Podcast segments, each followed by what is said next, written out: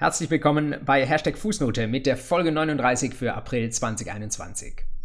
Schön, dass Sie da sind. Eigentlich müssten wir heute mit einem Aprilscherz beginnen. Aber Sie haben das bestimmt mitbekommen, in diesem Jahr gab es den Aprilscherz schon eine Woche früher. Aus einer nächtlichen Politikrunde wurde die Idee eines Ruhetags geboren.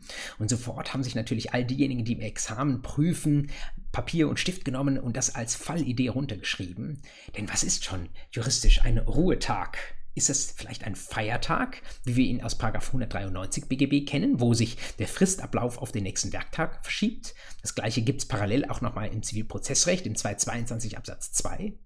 Oder ist Ruhetag eben kein Feiertag, weil er anders heißt und das Ganze ist nur etwas Untechnisches, was wir juristisch nicht verwerten können und Fristen laufen doch an diesem Tag ab?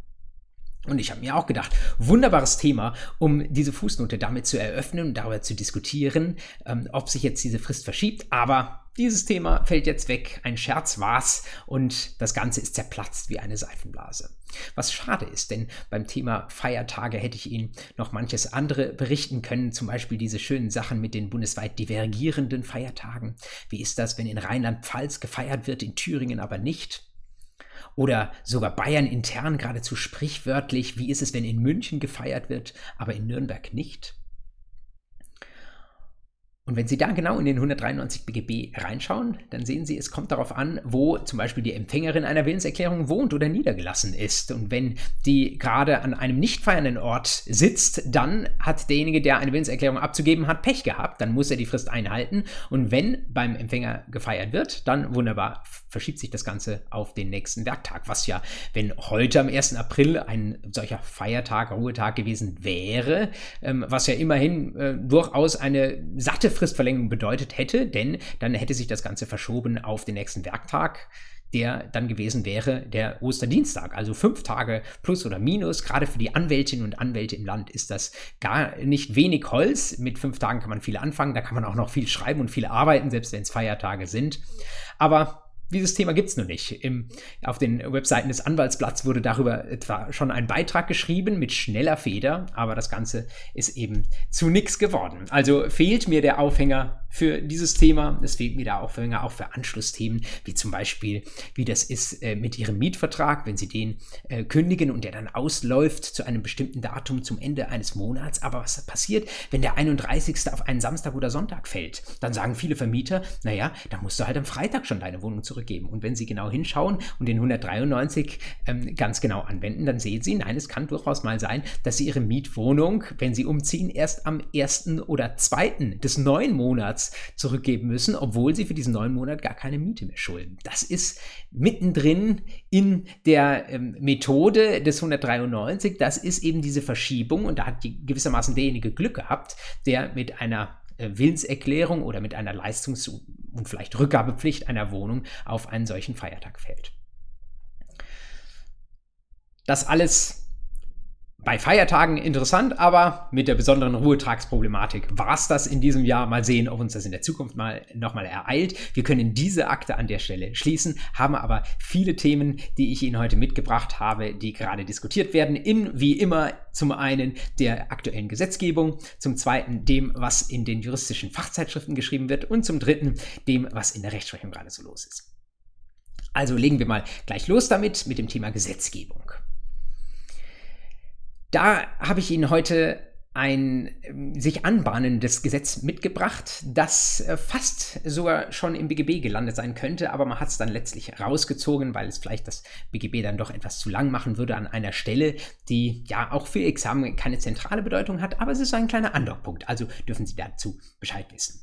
Die Rede ist vom sogenannten EWPG, das klingt ziemlich abgefahren, aber zwei dieser Buchstaben kennen Sie schon. WP ähm, haben Sie schon mal gehört, ähm, wahrscheinlich aus dem WPHG, Wertpapierhandelsgesetz. Und tatsächlich um Wertpapiere geht es auch beim EWPG. Wenn dann ein kleines E vorne steht, dann ahnen Sie schon, dass es um elektronische Wertpapiere geht. Wertpapiere als solche sind Ihnen ja aus dem Kernexamensstoff wahrscheinlich nicht unbekannt. 793 folgende BGB, Inhaberschuldverschreibung, davon dürfen Sie durchaus mal gehört haben. Also etwa eine Aktie, die ich handle. Natürlich steht da im Aktiengesetz auch vieles drin, aber wie das im Grundsatz äh, dabei läuft oder etwa bei kleinen Inhaberpapieren, bei Briefmarken und so weiter, das sind schon Arten von Wertpapieren, zu denen auch Sie ähm, Bescheid wissen. Und ähm, das, was jedenfalls traditionell diese Arten von Wertpapieren kennzeichnet, ist, dass sie urkundlich verbrieft sein müssen. Das heißt, es muss irgendwo einen auch Publizitätsträger geben, den Sie physisch anfassen müssen. Aber Sie können sich vorstellen, dass das mit der Zeit immer schwieriger wird, beziehungsweise sich einfach die Praxis etwas davon wegentwickelt. Und deswegen jetzt die, der Vorschlag im Moment im Stadium eines Regierungsentwurfs, dass man elektronische Wertpapiere zukünftig emittieren soll. Was steht dahinter? Es gibt tatsächlich auf den Wertpapiermärkten, die natürlich nicht nur ähm, national, sondern global laufen, gibt es immer mehr Emissionen von faktisch elektronischen Wertpapieren, wo dann die Rechte, wo man erstmal fragen muss, welches äh, nationale Recht ist darauf überhaupt anwendbar und wo dann ein Recht sich nicht einfach tut, äh, dass solche elektronischen Wertpapiere nicht kennen. Und aus Sicht des Gesetzgebers ist das etwas unglücklich, denn man sagt, der Gesetzgeber verliert damit womöglich den, wie man sagt, Regulierungszugriff auf solche neuen Entwicklungen. Denn wenn das so gar nicht in die Schubladen meines Rechts einzuordnen sind, dann kann es sein, dass die Leute andere Rechte wählen oder dass das Ganze eben faktisch irgendwo ins Ausland abwandert. Und das möchte man nicht. Gerade nicht mit Blick auf elektronische Wertpapiere, wenn denn solche Wertpapiere womöglich die Zukunft sind. Das Ganze hat gleichzeitig, gleichzeitig noch einen konkreten Aufhänger mit einem ganz konkreten elektronischen Wertpapier. Manche würden sagen einer elektronischen Währung, die Ihnen alle schon geläufig ist, der Bitcoin. Manche von Ihnen haben vielleicht sogar schon einen Bitcoin in Ihrem Wallet in der Tasche. Die sind wahrscheinlich über die letzten Jahre zur Millionärin oder zum Millionär geworden. Die anderen müssen noch Jura studieren, um reich zu werden oder um äh, zu erkennen, dass Reichtum dann auch nicht glücklich macht. So oder so, dieses Thema Bitcoin, das hat uns alle in den letzten Jahren irgendwie bewegt. Wir haben aber nicht nur die äh, Kurven verfolgt, die damit verbunden sind, wie der Bitcoin immer weiter nach oben gekrabbelt ist, manchmal auch äh, heruntergefallen ist, sondern es interessiert natürlich auch die dahinterstehende Technologie und das ist eine, die Sie auch mal gehört haben dürften, die sogenannte Blockchain-Technologie. Das ist die Technologie, die Speichertechnologie, auf der der Bitcoin läuft. Und die hat nochmal eine Facette, die über das rein elektronische hinausgeht. Die Blockchain ist nämlich eine, ein Speicherformat, das dezentral läuft. Bei traditionellen Wertpapieren haben sie nicht nur die Papierne Verbriefung, sondern sie haben das alles auch irgendwo zentral abgelegt. Wenn Sie das digitalisieren, kommt dabei raus ein zentrales Wertpapierregister. Aber das Besondere am Bitcoin ist, dass es ein solches zentrales papiernes oder elektronisches äh, Register eben nicht gibt, sondern dass das Ganze auf ganz vielen dezentralen Servern läuft. Genauer genommen, bei jedem, der ein Bitcoin in der Tasche hat, ist vereinfacht gesagt die gesamte Transaktionsgeschichte aus der Währung Bitcoin abgespeichert. Das ist sehr, sehr gewöhnungsbedürftig ich habe das in einer ähm, äh, digital affinen Vorlesung in der Vergangenheit mal äh, für eine bildliche Vereinfachung beschrieben mit so einer Art dezentraler Dropbox. Also die Dropbox, die kennen Sie alle, da haben Sie einen zentralen Speicherort, wo alle Ihre Dateien liegen und die sind da aber natürlich nur einmal, vielleicht mit einem Backup gespeichert, das die Firma noch irgendwo anders gemacht hat. Aber wenn Sie das Ganze versuchen, dezentral zu denken, dann haben Sie bei allen Teilnehmern äh, eines Netzwerks jeweils eine Komplettkopie aller Daten in den persönlichen Daten im persönlichen Datenbestand liegen. Das ist natürlich unfassbar ineffizient und das ist der Grund dafür, weswegen man Blockchain heute auch sagt, liebe Leute, das ist ökologisch nicht zu verantworten, was ihr da macht. Und ähm, daran wird auch geforscht, dieses Problem zu lösen. Das ist sicherlich eines der großen Probleme, das mit dieser Technologie verbunden ist. Aber an manchen Stellen sagt man, äh, das kann attraktiv sein, jedenfalls dann, wenn wir für die Spinne im Netz, die vielleicht so ein zentrales Wertpapierregister verwalten könnte, wenn wir der nicht vertrauen, wenn es keine staatlichen ähm, Behörden, äh, sonstige Funktionäre gibt, denen wir die Hoheit über unsere Transaktionen anvertrauen wollen. Und davon gab es in letzter Zeit immer mehr. Da gibt es eben nicht nur den Bitcoin, sondern auch andere ähm, Wertpapiere, die emittiert wurden, andere Projekte, andere kleine ähm, elektronische Verbriefungen, sogenannte Token, die über solche dezentralen ähm, Register verwaltet wurden. Und da sagt jetzt der deutsche Gesetzgeber, darauf möchten wir nicht den Zugriff verlieren. Es geht also nicht nur um elektronische Wertpapiere, wie der Name dieses EWPG sagt, sondern es geht auch darum, dass das Ganze dezentral verwaltet wird. Und das EWPG möchte das Ganze Ganze jetzt einhegen. Wie gesagt, das tut es in einem eigenen Gesetz außerhalb des BGB. Und eine der zentralen Ideen ist jetzt, damit man eben nachschauen kann, was da läuft, dass die Bundesanstalt für Finanzdienstleistungsaufsicht, also die BaFin, dass die das Ganze unter ihrer Fuchtel behält. Das bedeutet, sie kann kontrollieren und sie schaut sich so ein bisschen, ähm, macht so ein bisschen Monitoring und schaut sich an, was da an Transaktionen läuft und versucht diese, man spricht auch von Distributed Ledger, äh, also von, äh, dis, äh, von verteilten Speichertechnologien, ähm, die da genutzt werden, um das einigermaßen im Blick zu behalten ist natürlich, je tiefer sie gehen, umso mehr eine Materie, die nicht kernexamensrelevantes Gebiet ist. Gleichzeitig ist es ein Gebiet, von dem ich Ihnen versprechen kann, dass Sie in der Zukunft noch sehr, sehr viel davon hören können und wo es sinnvoll ist, dass Sie zumindest mal gehört haben von so Begriffen wie Blockchain oder dezentrale Speichertechnologien oder eben auch elektronische Wertpapiere. Ganz aktuell, wen das weiter interessiert, ein ähm, Aufsatz dazu, wo das Ganze äh, sehr, sehr klug niedergelegt ist und weitergedacht ist, ähm, in der noch relativ neuen Beck-Zeitschrift Recht Digital RDI mit etwas Fortune finden Sie die vielleicht in Ihrem universitären Back Online Account. Gibt es einen Beitrag im Aprilheft, jetzt also ganz frisch, RDI 2021, Seiten 161 folgende, ganz vorne im Aprilheft von Benjamin Lahusen. Das ist ein jedenfalls ursprünglich Berliner Rechtswissenschaftler, der schreibt über das Sachenrecht der elektronischen Wertpapiere. Und dieser noch junge Aufsatz wird jetzt schon in den ersten Tagen, wo er gerade frisch erschienen ist, sehr gelobt. Und wenn Sie äh, über Ostern ähm, Muße dafür haben, machen Sie eigentlich lieber was anderes als Jura. Aber wenn Sie ähm, sich äh, dafür begeistern können, dann ist dieser Beitrag von Lahusen in der RDI sicherlich eine sehr, sehr gute und gewinnbringende Lektüre.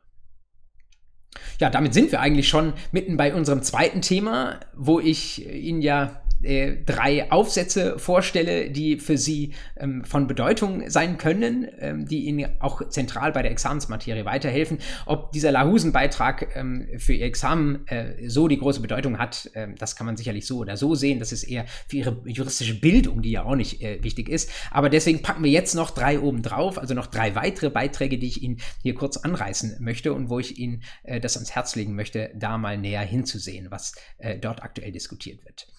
Zwei dieser Beiträge ähm, kommen aus ein und derselben Zeitschrift, nämlich den juristischen Arbeitsblättern, JA.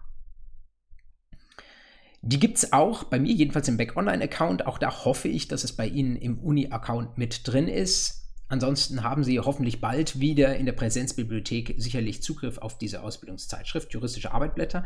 Und was ich Ihnen jetzt vorstellen möchte, sind zwei Aufsätze aus dem März und dem Aprilheft. Zunächst mal aus dem aktuellen Aprilheft ein Aussatz von der Kieler Rechtsprofessorin Saskia Lettmeier. Viele Grüße an alle, die in Kiel Jura studieren.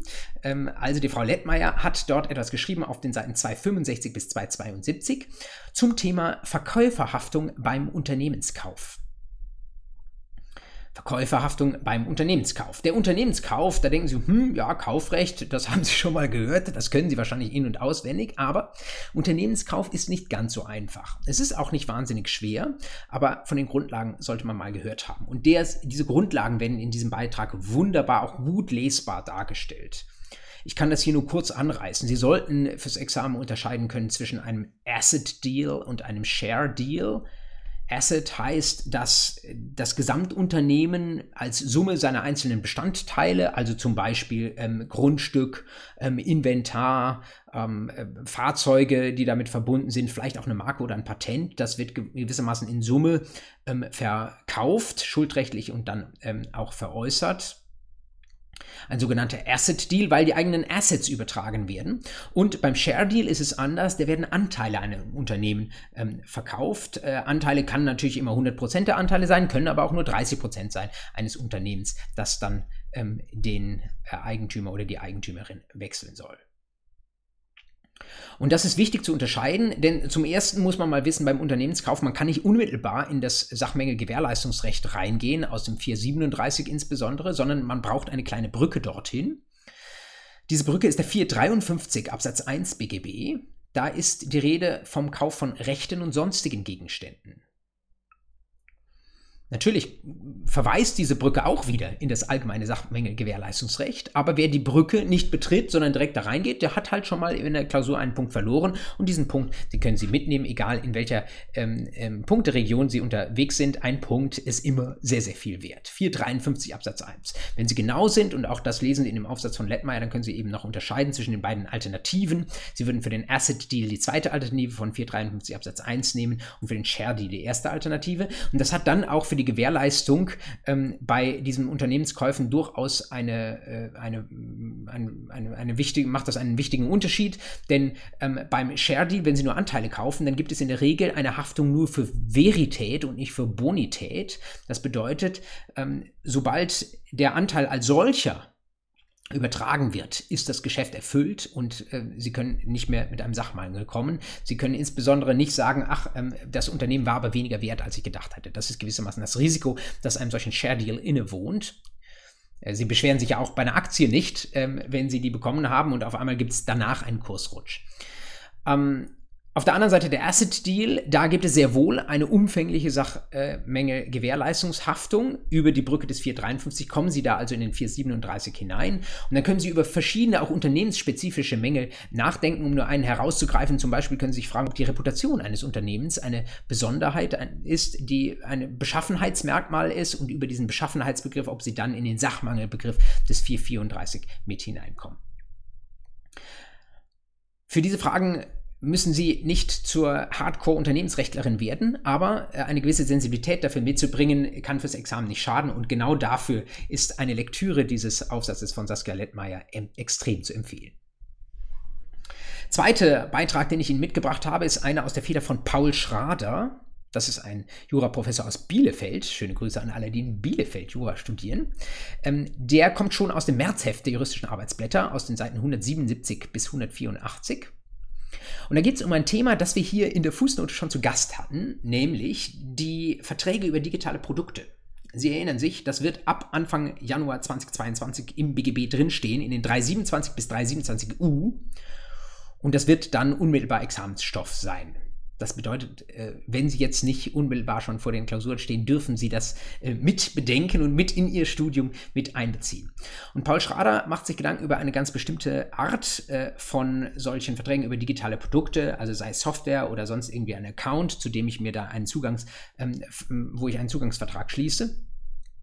Nämlich, wie ist das, wenn Minderjährige einen solchen Vertrag über digitale Produkte schließen. Ist das dann, kann das ein ähm, Vertrag sein, der lediglich rechtlich vorteilhaft ist, den die Minderjährigen also ohne die Zustimmung ihrer gesetzlichen Vertreter schließen können, oder braucht es da immer die Zustimmung der gesetzlichen Vertreter? Und das Ganze spielt vor dem Hintergrund, dass viele der digitalen Produkte, die zukünftig unter die 327 folgende fallen, dass viele dieser Produkte nicht mit Geld bezahlt werden, sondern da wird erstmal scheinbar kostenlos ein Account eröffnet und wenn irgendetwas gezahlt wird, dann wird vor allen Dingen mit Daten gezahlt. Daten als Gegenleistung. Ein großes Thema, das wir damals auch gestreift hatten, wo man immer fragen kann, ja, ähm, ist das jetzt schon etwas, ähm, wo wir ähm, wo wir auch ein, ein Recht von, von ähm, ein Leistungsstörungsrecht äh, brauchen, falls diese Datenleistung irgendwie gestört wird und wo aber jetzt gerade im Bereich des minderjährigen Rechts wir natürlich fragen müssen, wenn eine Minderjährige so einen Account aufmacht und sich äh, damit Daten zur Verfügung stellt, ist es etwas, ähm, was für sie einen rechtlichen Nachteil darstellt und wo wir eine Zustimmung aus dem allgemeinen Teil des BGB aus 107 brauchen. Wie ich finde, sagt Paul Schrader mit überzeugenden Argumenten, nein, das ist kein rechtlicher Nachteil. Aus mehreren Gründen, die ich hier nicht alle referieren kann, aber um nur einige rauszunehmen, jedenfalls für 16- und 17-Jährige, die also kurz vor der Volljährigkeit stehen, ähm, gilt die Datenschutzgrundverordnung und ähm, die Richtlinie, die für die neuen 327 folgende äh, den Hintergrund bildet, die sagt ganz eindeutig, das Datenschutzrecht, das wollen wir hier an der Stelle nicht berühren. Und wenn das Datenschutz für 16 äh, Recht für 16 und 17-Jährige sagt, ihr dürft eure Daten selbst zur Verfügung stehen, ihr dürft einwilligen, dann will das Vertragsrecht hier keine andere Wertung treffen. Zudem ist es so, dass im Rahmen dieser Verträge über digitale Produkte sich eine Minderjährige, die so einen Vertrag schließt, nicht zu einer Leistung verpflichtet. Das heißt, sie geht keine Pflichten ein. Ihre Daten kann sie jederzeit zurückrufen, das wissen Sie vielleicht aus der DSGVO. Ähm, da gibt es ein Recht darauf, die Löschung der Daten zu verlangen. Ähm, Auskunftsrechte und so weiter, alle nach DSGVO. Äh, das bedeutet, ähm, die, wie ich finde, nicht zwingende, aber sehr, sehr überzeugende Schlussfolgerung von Paul Schrader. Ähm, das ist kein rechtlicher Nachteil, wenn Minderjährige da einen Account eröffnen. Deswegen greift gewissermaßen nicht das Minderjährigenrecht, sondern nur die 327 folgende. Und das ist auch gut so, denn die 327 folgende sind im Wesentlichen ein Schutzrecht für Verbraucherinnen und für Verbraucher. Das heißt, es ist für die Minderjährigen durchaus auch jetzt nicht Schlechtes in diesem neuen Topf der 327 bis 327u drin. Also, Märzheft und Aprilheft der juristischen Arbeitsblätter dürfen Sie sich mal unter das Kopfkissen legen. Was ist das dritte, was ich Ihnen mitgebracht habe? Das ist einfach, äh, das ist ein, ein älterer Aufsatz schon aus dem Jahr 2020, äh, 2020, aus dem letzten Jahr, den ich irgendwie erst in den letzten Wochen gesehen habe. Und äh, dieser dritte Aufsatz, der ist äh, ja irgendwie in seiner Herangehensweise nur schön und äh, ja, der vermittelt Ihnen eher nochmal ein, ein neues äh, und interessante Perspektive auf die Rechtspflege. Sie haben sicherlich mal gehört, ähm, dass der Dieselskandal ähm, die deutschen Gerichte in den letzten Jahren ziemlich beschäftigt hat. Und darüber ist natürlich wahnsinnig viel geschrieben worden. Und die beiden Berliner Rechtswissenschaftler Jan-Erik Schirmer und Philipp Fischbacher, die schreiben nun im ACP aus dem Jahr 2020 auf den Seiten 211 folgende, wie immer kommentiere ich Ihnen diese Verweise auch in die Show Notes hinein, ähm, schreiben die, äh, haben die sich mal ein paar OLG-Urteile zum Dieselskandal angeschaut und sie schauen sich das mit einer ganz speziellen Brille an. Sie schauen nämlich, was sind eigentlich die Bilder in den Köpfen unserer Richterinnen und Richter, wenn sie diese Urteile runterschreiben? Und sie haben herausgefunden, es gibt da die OLGs, die sind eher VW-freundlich und die OLGs, die sind eher kundenfreundlich. Und dann sagen sie, schaut euch doch mal an, wie das geschrieben ist. Bei denjenigen, die kundenfreundlich sind, da werden sogenannte Personifikationsmetaphern genutzt. Das klingt abgefahren, aber im Kern bedeutet das, die Urteilsbegründungen, die lesen sich so, als ob VW ein Mensch wäre, der total niederträchtig gehandelt hat. Also ähm, äh, VW hat seine Kunden betrogen, VW hat das gewusst, ähm, VW hat das nur, äh, um den eigenen Gewinn ähm, zu mehren und mitzunehmen, hat äh, diese Abschaltsoftware äh, verwendet und eingebaut und das Ganze war, also da hat VW super sittenwidrig gehandelt. Also Personifikationsmetapher deswegen, weil gewissermaßen alles, was eigentlich äh, eher so die Organe äh, oder Mitarbeiter des VW-Konzerns gemacht haben, das wird alles gebündelt und es wird so getan, als sei dieses Unternehmen eine wahnsinnig böse Person. Das sagen, das ist das Bild, was zwischen den Zeilen steht derjenigen Urteile, die zugunsten der ähm, Kunden urteilen. Und dann gibt es die anderen OLG-Urteile, unter anderem natürlich aus, auf, aus, aus Braunschweig, wo VW sitzt. Und die machen nicht so eine Personifikation, sondern die nutzen eine sogenannte Netzmetapher. Ähm, diese eher VW-freundlichen äh, OLGs, da lesen sich die Urteile so, ja, es äh, ist nicht so das eine große böse VW, sondern VW ist eigentlich ein sehr, sehr weit verzweigtes Konstrukt. Da sind ganz, ganz viele Mitarbeiter, die unterschiedliche Dinge tun, die vielleicht voneinander nicht wissen, was sie tun. Und ähm, es gibt nicht irgendwie die eine übergeordnete böse Figur, sondern es ist eben ein weit verzweigtes Netz und da können vielleicht sogar auch bestimmte Dinge mal passieren und da ist dann nicht äh, sicher, können wir nicht mit, mit der notwendigen Sicherheit feststellen, dass äh, das Böse, was A wusste, auch dem B bekannt war und dass es irgendwie einander zugerechnet werden kann. Wahnsinnig spannend, erstmal so als Urteilsanalyse. Schirmer und Fischbacher sagen, daraus kann man jetzt nichts zwingend schließen. Man kann nicht sagen, die einen Gerichte haben das richtig oder falsch gemacht oder die Metapher ist zulässig und die andere Metapher ist nicht zulässig. Aber trotzdem interessant, wie sich der eigentlich ein, der Tatbestand eines Urteils und die Begründungen im Rahmen der Entscheidungsgründe, die sich doch eigentlich sehr nüchtern und rechtlich neutral sein sollen, wie die dann doch in den Bildern, die sie nutzen, total unterschiedlich sind. Fand ich spannend, wer sich von Ihnen für Rechtssoziologie und äh, vielleicht sogar auch Rechtsphilosophie interessiert, der kann daraus vielleicht irgendetwas schöpfen. Ähm, es ist nichts, auch, auch das äh, nichts, was Sie jetzt unmittelbar für Examen verwerten können, aber äh, diese kleine Blume aus dem, äh, was die juristischen Zeitschriften so ähm, äh, alles an, an, an Sachen aufbieten, wollte ich Ihnen nicht vorenthalten. So viel zum Thema aktuelle Aufsätze. Dann bleibt uns noch ein Blick in das, was die Gerichte in den letzten Wochen geurteilt haben. Oder manchmal liegt es ja auch schon ein paar Monate zurück und kommt dann erst mit einiger Verzögerung in die Datenbanken rein. Erstes Urteil, was ich Ihnen mitgebracht habe, ist auch von den dreien, äh, die ich Ihnen hier mitgebracht habe, alles BGH-Urteile, das älteste. Es kommt aus dem 8., vom 8. Juli 2020 und trägt zwei Aktenzeichen, weil es zwei Sachen waren, die hoch eskaliert sind zum BGH. Es ging um eine Situation, die für Sie vielleicht auch mal in Ihrem Leben stattfinden könnte, nämlich die Anmietung einer Wohnung. Und um Schönheitsreparaturen. Nur, in diesem Urteil vom 8. Juli 2020, Aktenzeichen äh, finden Sie in den Show Notes, ähm, geht es nicht um die Situation, dass jemand ausziehen möchte und dann Schönheitsreparaturen vornehmen soll, sondern dass jemand einzieht und bei Einzug ist die Wohnung unrenoviert. Das wissen auch alle Beteiligten. Aber dieser zunächst nur unrenovierte Zustand, der verschlechtert sich dann. Und die Mietzeit sind vielleicht nicht nur ein oder zwei Jahre, sondern irgendwann vielleicht auch acht oder zehn Jahre. Und irgendwann sagt die Mieterin, ja, schön und gut, dass es am Anfang unrenoviert war, das kann ich, konnte ich noch hinnehmen. Aber jetzt wird es langsam echt schabbelig. Ähm, jetzt möchte ich doch, äh, dass Schönheitsreparaturen mal gemacht werden. Das heißt insbesondere, dass die Wohnung gestrichen wird. Und sie schaut ins Gesetz und sagt, ja, im Grundsatz sollte das doch wohl die Vermieterin machen. Und deswegen ähm, hätte ich gerne, liebe Vermieterin, dass du diese Wohnung in Stand setzt. Und die Vermieterin sagt, nö, ähm, wir haben doch extra gesagt, unrenoviert. Das heißt, ähm, das sieht halt schabbelig aus, das wusstest du am Anfang, also beschwer dich nicht. Ähm, ich kann vielleicht, du musst immerhin nicht renovieren, wenn du nachher ausziehst, das ist auch mit drin, aber ansonsten werde ich jetzt hier einen Teufel tun, hier einen Pinsel anzufassen. Wie hätten Sie geurteilt? Zwei Fälle des Landgerichts Berlin, die dort nach, äh, zum BGH nach Karlsruhe äh, gekommen sind. Und das LG Berlin, das ähm, äh, war schon auch in den beiden Kammern, die darüber zu urteilen hatten, nicht so ganz einig. Und der BGH hat jetzt nochmal was anderes gesagt.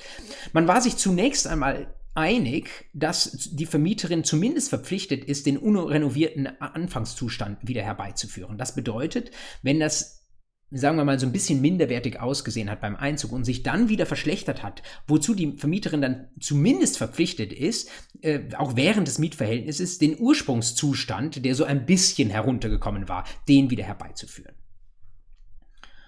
Und dann hatte das Landgericht Berlin gesagt, ähm, jedenfalls eine Kammer, ähm, naja, jetzt finden wir in diesem Vertrag eine Schönheitsreparaturklausel, die unwirksam ist, aber wo die Mieterin verpflichtet wurde, Schönheitsreparaturen vorzunehmen. Und wenn das im Vertrag drin ist, dann sei so das Landgericht Berlin, ja, ist das Ziel der Vermieterin, dass eigentlich die Wohnung besser aussieht als bei Einzug. Und wenn die Vermieterin das haben wolle, aber diese Klausel unwirksam sei, ähm, dann müsse sie es halt selbst machen. Das hat der BGH nicht geteilt, wie ich finde, verständlich. Aber das, was der BGH gemacht hat, hat auch ein nicht nur positives Echo nach sich gezogen. Denn der BGH sagt, Okay, im Grundsatz muss ähm, die Vermieterin nur auf das Eingangsniveau renovieren. Aber das macht doch keiner. Wenn sie eine, äh, sagen wir, ein bisschen heruntergekommene ähm, Wohnung neu streichen, dann können Sie ja nicht neu streichen und ein bisschen heruntergekommen wiederherstellen, sondern ähm, jeder Mensch wird neu streichen und wird dann vernünftig neu streichen. Und das ist dann halt das, was die Vermieterin tatsächlich auch schuldet. Weil sie nicht halb renovieren kann, muss sie komplett renovieren. So im ersten Zugriff der BGH. Und das finde ich auch tatsächlich erstmal überzeugend. Aber dann sagt der BGH, hm, 242 BGB, ein scharfes Schwert, sagt, dann hätte der die Mieterin wahnsinnig Glück gehabt. Die hat ja eigentlich nur gerechnet damit, dass sie ähm, so einen ähm, etwas äh, minderwertigen Zustand ihrer Wohnung bekommt. Deswegen sagt der BGH, wenn jetzt die Mieterin von der Vermieterin will, dass sie die Wohnung streicht, dann müssen die beiden sich die Kosten teilen nach 242 BGB. Das wiederum finde ich sehr gewagt dass man 242 benutzt, um so eine Kostenteilung, die wo nirgendwo im Gesetz was drinsteht, um die daraus abzuleiten, weil das faktisch bedeutet, wenn die Mieterin den Ursprungszustand halten möchte, muss sie noch Geld in die Hand nehmen. Scheint mir total abwegig ähm, Verbrauch, Mieter, äh, Mieterrecht ist ja, Mietrecht ist auch immer Verbraucherschutzrecht, dass man da der Mieterin abverlangt, da noch drauf zu zahlen, auch wenn es keine Klausel, wirksame Klausel im Vertrag gibt, die sie da zum Draufzahlen verpflichtet. Ähm, das heißt, auch wenn der BGH das jetzt so geurteilt hat, es ist erstmal vertretbar, weil der BGH es gesagt hat, aber es wird weiter diskutiert werden. Das wird sehr, äh, die ersten Besprechungen sind schon raus, aber es wird weiter sehr, sehr harsch kritisiert werden, da bin ich mir sicher. Zweites Urteil, das ich Ihnen mitgebracht habe. Ebenfalls ein Urteil von BGH, und zwar vom 15. Dezember 2020, also kurz vor Weihnachten, 6ZR 22420. Ein leichter zu erzählendes Urteil. Da ging es um Vater und Tochter. Eltern leben getrennt. Tochter ist jetzt aber beim Vater zu Besuch. Und Vater hat den Hund an der Leine und die Hundeleine geht irgendwie vielleicht über zwei, drei Meter heraus und Kind stolpert über diese Leine und verletzt sich. Und wenn Kind sich verletzt, haben Sie eine Körperverletzung, dann haben Sie immer einen Schadensersatzanspruch aus 823 Absatz 1.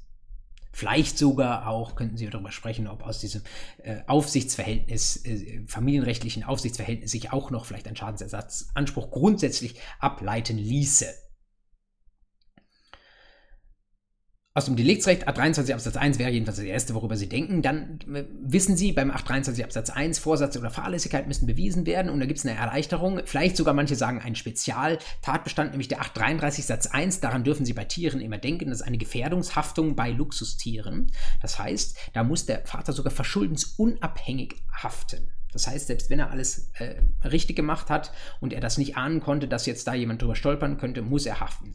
Das war auch die Vorschrift, die der BGH hier zur Hilfe genommen hat. Aber der Vater hat sich verteidigt. Wie er sich verteidigt hat, beziehungsweise das wird nachher natürlich zwischen den Versicherern reguliert, ähm, müssten Sie sich eigentlich denken können, wenn Sie schon mal die Grundlagen des Familienrechts hatten. Also, ansonsten dürfen Sie die in meiner Online-Vorlesung natürlich jederzeit gerne studieren. 1664 Absatz 1 BGB Diligentia quam in suis, Haftungsprivilegierung des Vaters, weil wir hier eine innerfamiliäre Haftung haben und die will das Gesetz nicht verfrüht. Sie wissen, im Straßenverkehr dürfen Sie das nicht anwenden, im Bootsverkehr wohl auch nicht, aber ansonsten ist der Vater privilegiert und darüber wurde nun gestritten, ob das tatsächlich diese Privilegierung aufgreifen könne, wenn der Vater ähm, von der Mutter des Kindes getrennt lebt. Und wie ich finde, sehr überzeugend sagt der BGH natürlich. Ähm, wir wollen doch, dass auch bei getrennt lebenden ähm, Elternteilen, dass die dann trotzdem auch für die Kinder sorgen. Und in dem Moment, wo sie für die Kinder sorgen, müssen natürlich auch diese familienrechtlichen Privilegierungen wie der 1664 Absatz 1 greifen. Deswegen grundsätzlich Anspruchsgrundlage 833 Satz 1 des Kindes ähm, zu bejahen, aber Privilegierung des Vaters 1664 Absatz 1 greift, also kein Schadensersatzanspruch des Kindes bzw. seiner Versicherung gegen den Vater bzw. seine Versicherung. Eignet sich, wie ich finde, wunderbar für eine Examensklausur, weil man den 833 Satz 1 erstmal finden muss, weil man den 1664 Absatz 1 erstmal finden muss. Und äh, wenn Sie diese beiden Vorschriften aber im Blick haben, dann kommen Sie da wunderbar mit durch. Letztes Urteil des BGB, äh, des BGH, beziehungsweise genau genommen ein Beschluss des BGH, äh, den ich Ihnen mitgebracht habe, ist auch der frischeste von den dreien. Wiederum eher so eine Konstellation ähm, aus der Kategorie ähm, Blumiges fürs Leben. Beschluss des BGH vom 9. März 2021. Und wieder ging es um einen Dieselfall, konkret um Thermofenster. Aber der Fall hatte einen bemerkenswerten prozessrechtlichen Hintergrund, denn es handelt sich hier um eine Nichtzulassungsbeschwerde, die der BGH zurückgewiesen hat. Wissen Sie, das OLG ähm, fertigt ein Urteil aus und äh, dann gibt es die Entscheidung, ob die Revision zum BGH zugelassen wird. Und wenn die nicht zugelassen wird, dann kann man sich als derjenige, der vor dem OLG unterlegen oder teilunterlegen ist, kann man sich an den BGH wenden und sich dort beschweren per Nichtzulassungsbeschwerde und sagen, das hat hier doch eine so grundsätzliche Bedeutung, das würde ich gerne in der höchsten Instanz geklärt wissen. Und der BGH schaut sich das so an und wenn das zurückgewiesen wird, dann ist es in der Regel ein sehr, sehr dürrer und knapper Beschluss, den der BGH da fasst. Keine riesengroße Entscheidung. Aber dieser Zurückweisungsbeschluss vom 9. März 2021 ist auf einmal doch eine Riesenentscheidung. Und das ist irgendwie äh, interessant äh, zu wissen, wie sowas passieren kann. Wie gesagt, es ging um Thermofenster im Abgasskandal. Das Thermofenster hört sich nach Fenster an, ist gar kein Fenster, ist ein bestimmter äh, Abgasbereich, wo dann die, ähm, die Automatik irgendwie anders geschaltet wird und äh, wo gewissermaßen auf dem Prüfstand das Auto ein falsches Ergebnis ähm, äh, demonstriert, weil das Auto erkennt, dass es jetzt auf dem Prüfstand steht. Ähm, und warum hat der BGH hier so ausführlich diesen Beschluss begründet? Es handelt sich um eine Urteilsbegründung, die der BGH in diesen Beschluss reingemacht hat, die eigentlich aus einem ganz anderen Fall kommt. Aber in diesem anderen Fall hatte die Klägerseite, also die Kundenseite, hatte sie ihre Revision zurückgenommen. Das heißt, der BGH hatte sein Urteil schon vorbereitet, hatte bestimmte Erwägungen, die er auch mit der Welt teilen wollte, aber er konnte jetzt nicht mehr urteilen, weil ihm die Entscheidung aus der Hand genommen war, weil eine Käuferin ähm, VW-Käuferin es dann doch nicht mehr wollte, dass über diesen Fall geurteilt wurde. Was sind Fälle, wo das passiert, dass eine Revision zurückgenommen wurde? Diejenigen, die bei mir in der Zivilverfahrensrechts, übrigens auch Online-Vorlesung waren, ähm, kennen den Fall. Das sind Fälle, in denen eine der Parteien sagt, ähm, nee, ähm, diese Präzedenz möchte ich nicht. Das kann entweder sein, dass das beklagte Unternehmen sagt, oh, oh, oh, hier wird der BGH gegen uns urteilen, also kaufen wir lieber der Kundenseite ihre Revision ab. Das waren typische Fälle in der Vergangenheit.